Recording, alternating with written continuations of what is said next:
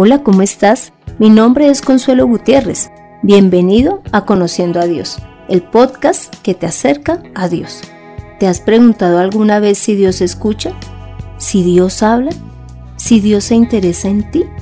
En este podcast entenderás lo que Dios tiene para ti. Prepárate para que tus ojos sean abiertos, recibas sanidad espiritual y física y encuentres el propósito para tu vida. Y todo esto sin importar cuál sea tu condición.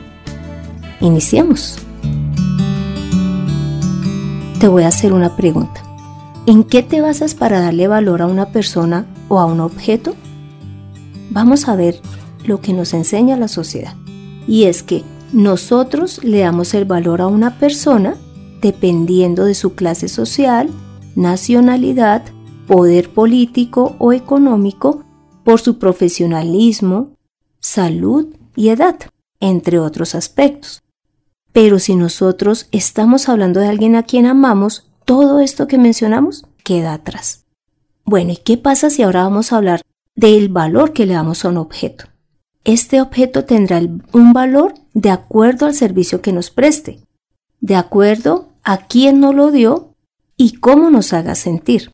Es decir, si con él sentimos libertad, nos sentimos exclusivos, mostramos poder económico. Ahora te hago una segunda pregunta. ¿Alguna vez has analizado lo valioso que es la sangre en tu cuerpo? Te diré de manera sencilla lo que ella hace en nosotros. La sangre transporta el oxígeno, los elementos nutritivos, las hormonas y las defensas. Además recoge de las células los desechos y solo basta un minuto para que todo esto llegue a, los rincones del organismo. Te comento que en cuanto a la sangre de Jesús, cuando yo he hablado con personas, he notado que pocas saben del valor que tiene la sangre de Él, por falta de conocimiento o porque ya se ha vuelto algo normal en su vida. No sé cuál sea tu caso. Te animo a que descubramos lo que hace la sangre de Jesús en nuestras vidas según la palabra. Si te das cuenta, Dios no usó cosas que son valiosas para el hombre, como el oro o como la plata para salvarlo, sino que tomó la sangre del ser que mayor valor tiene para él, la de Jesús. Ahora veamos qué hace la sangre de Jesús en nosotros. Lo primero es que sustenta la vida y rescata al hombre. Vamos a leer en el Antiguo Testamento el libro de Levítico en el capítulo 17, versículo 11 porque todo ser vive por la sangre que está en él. Y yo se la he dado a ustedes en el altar, para que por medio de ella puedan ustedes pagar el rescate por su vida, pues es la sangre la que paga el rescate por la vida. ¿Y qué es rescate? Es el precio que se paga para recuperar algo o liberar a alguien de una obligación o circunstancia indeseable. Acá el Señor lo que nos está diciendo es que nos dio la sangre de Jesús para que nosotros seamos rescatados de ser castigados por Dios, porque Él a través de su sangre nos da el perdón de pecados. Como puedes ver, este versículo no habla de la sangre física, porque dice que la puso en el altar para que sea eh, a través de la cual se haga el rescate de nuestra vida. Por lo tanto, está hablando de la sangre de Jesús. Lo segundo que hace la sangre de Jesús es que nos libera de nuestra vana manera de vivir leeremos 1 de Pedro capítulo 1 versículo 17 al 20. Pues Dios los ha rescatado a ustedes de la vida sin sentido que heredaron de sus antepasados. Y ustedes saben muy bien que el costo de este rescate no se pagó con cosas corruptibles como el oro o la plata, sino con la sangre preciosa de Cristo, que fue ofrecido en sacrificio como un cordero sin defecto ni mancha. Cristo había sido destinado para esto desde antes que el mundo fuese creado, pero en estos últimos tiempos ha aparecido para bien de ustedes. Como te puedes dar cuenta, la sangre nos libera de una vida vana. Y tú me dirás, a ver, yo no tengo ninguna vida vana. Me he esforzado en lograr todo lo que hasta el momento tengo. Inclusive soy una persona muy importante, puede ser a nivel mundial. Pero si lo que tú has hecho no tiene nada que ver con Dios, pues cuando mueras va a quedar acá.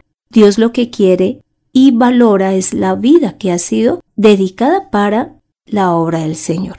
Entonces, puedes que seas supremamente importante acá, en tu familia, en tu comunidad, en tu país, inclusive a nivel mundial, pero deberás de buscar de Dios para que tengas una vida relevante para Él. Lo tercero que vemos es que su sangre nos reconcilia con Dios. Leeremos 2 Corintios capítulo 5 versículo 18 al 19. Todo esto es la obra de Dios, quien por medio de Cristo nos reconcilió consigo mismo y nos dio el encargo de anunciar la reconciliación. Imagínate, Dios mismo a través de Jesús nos está reconciliando y es porque la palabra muestra que como nosotros no cumplíamos todos los mandamientos que Dios nos daba, pues estamos lejos de Él. Pero a través de Cristo nos ha reconciliado y además, imagínate, nos encargó de anunciar esta palabra a los demás. Porque mira lo que dice en el 19. Es decir, que en Cristo Dios está reconciliando consigo mismo al mundo, sin tomar en cuenta los pecados de los hombres, y a nosotros nos encargó que diéramos a conocer este mensaje. Esta es una labor nuestra. Y esto, cuando nosotros llevamos el mensaje de Dios, es cuando hace que nuestra vida deje de ser vana y pase a tener valor para Dios. Lo cuarto que veremos es que la sangre de Jesús limpia nuestra conciencia. Para ello leeremos Hebreos 9 del versículo 13 al 14. La sangre de machos cabríos y de toros y las cenizas de una novilla rociada sobre personas impuras las santifican de modo que queden limpias por fuera. Cuanto más la sangre de Cristo, quien mediante el Espíritu Eterno se ofreció a sí mismo sin mancha a Dios, limpiará vuestras conciencias de las obras muertas para servir al Dios vivo?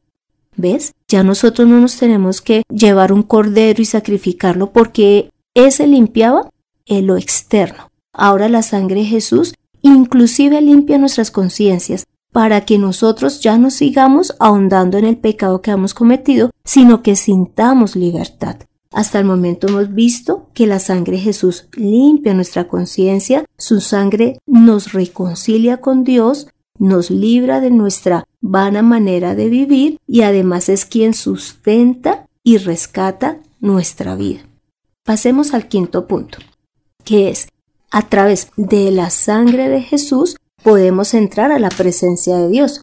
Para ello leeremos Hebreos 10 del versículo 19 al 20, que dice, Hermanos, ahora podemos entrar con toda libertad en el santuario, gracias a la sangre de Jesús, siguiendo el nuevo camino de vida que Él nos abrió a través del velo, es decir, a través de su propio cuerpo. Mira, el santuario es el lugar donde estaba la presencia del Señor pero en el Antiguo Testamento solo los sumos sacerdotes podían entrar a ese lugar. Ahora nosotros, a través de la sangre de Jesús, podemos entrar confiadamente y nos permite presentarnos ante el Padre. Lo sexto que veremos es que la sangre de Jesús constituye un nuevo pacto. Leeremos 2 Corintios capítulo 3 versículo 6 que dice, el cual asimismo nos hizo ministros competentes de un nuevo pacto, no de la letra, sino del espíritu porque la letra mata, mas el espíritu vivifica. Acá cuando dice que la letra mata es porque se refiere a la ley. La ley es escrita y nosotros no podíamos cumplirla. Ahora nosotros estamos en un nuevo pacto que es bajo el espíritu, bajo la gracia. Y esto es gracias a la sangre de Jesús. El séptimo punto que veremos es que su sangre es nuestra bebida espiritual. ¿Sabías que tu espíritu también se alimenta y que Dios proveyó el sustento para él? Leeremos Juan 6, versículos 54 y 56. El que come mi carne y bebe mi sangre tiene vida eterna, y yo lo resucitaré en el día final, porque mi carne es verdadera comida y mi sangre es verdadera bebida. El que come mi carne y bebe mi sangre permanece en mí y yo en él. Mira, así como Dios creó en la tierra los alimentos que necesitamos para que nuestro cuerpo viva y sea fuerte, también nos dio ese alimento. Viste que en, el, en Juan 6 dice que debemos de comer su carne y beber su sangre. Comer su carne es leer la palabra de Dios porque Jesús es la palabra de Dios y cuando tú la lees, tu espíritu se está alimentando. Y beber su sangre es creer que la sangre de Jesús ha limpiado el pecado pero que además ha hecho todo lo que hasta el momento estamos viendo. El octavo punto que vemos es que la sangre de Jesús nos permite vencer a Satanás.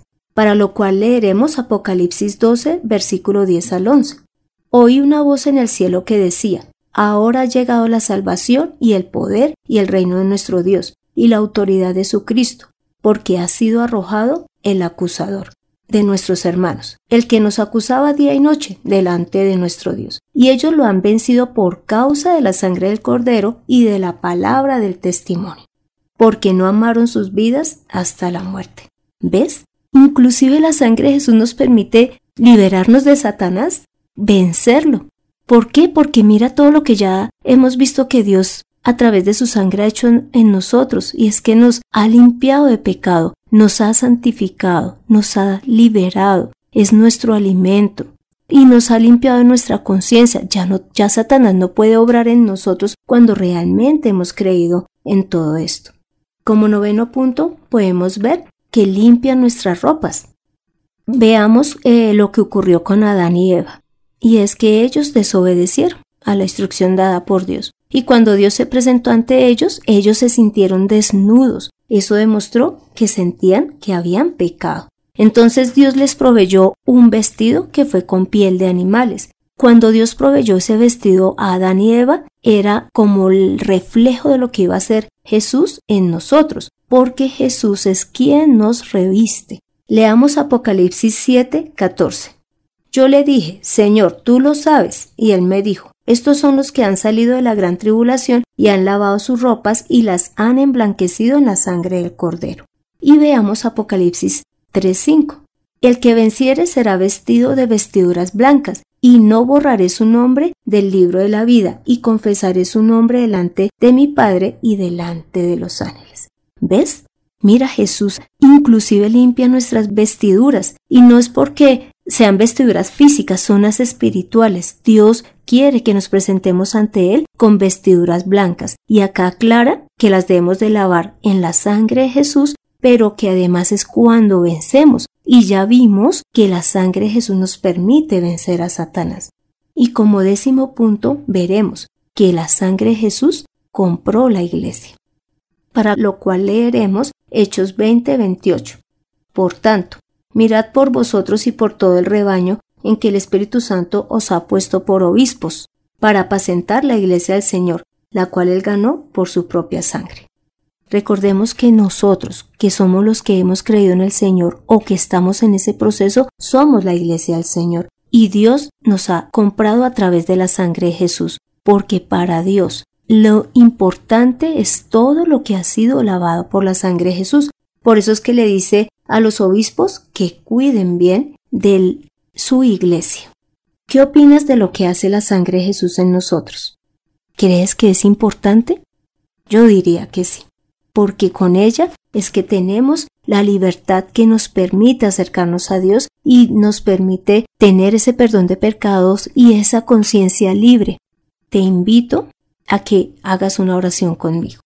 Gracias Santísimo Señor por transformar nuestras vidas a través de la sangre de Jesús porque es con ella que tú nos sustentas, nos has perdonado, nos has alimentado, nos has librado de una vida sin sentido, nos has reconciliado contigo y nos has dado poder para vencer a Satanás. Gracias por tu inmenso amor y por ayudarnos a darle el valor que tiene esta sangre, Señor.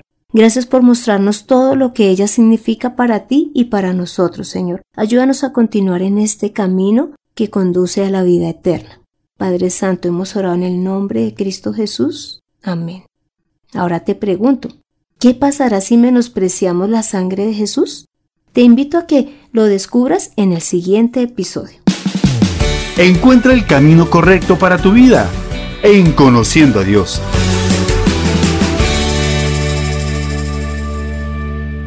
Este fue el tercer episodio de Conociendo a Dios, en el cual aprendimos el valor de la sangre de Jesús para que le demos la importancia que merece. Te invito a que continúes escuchando este podcast para que crezcas en tu vida de fe, te acerques al Hijo de Dios y continúes en el camino que has iniciado. Asimismo, te invito a que te congregues, a que ores, a que leas la palabra, porque esto te ayudará a permanecer en la vida de fe. Me encantaría conocer tu opinión dudas o aportes. Para esto puedes escribirme al correo de Mirta Consuelo G Soy Consuelo Gutiérrez, tu compañera en este camino. En la edición de este podcast, José Luis Calderón. Dios continúe bendiciendo tu vida.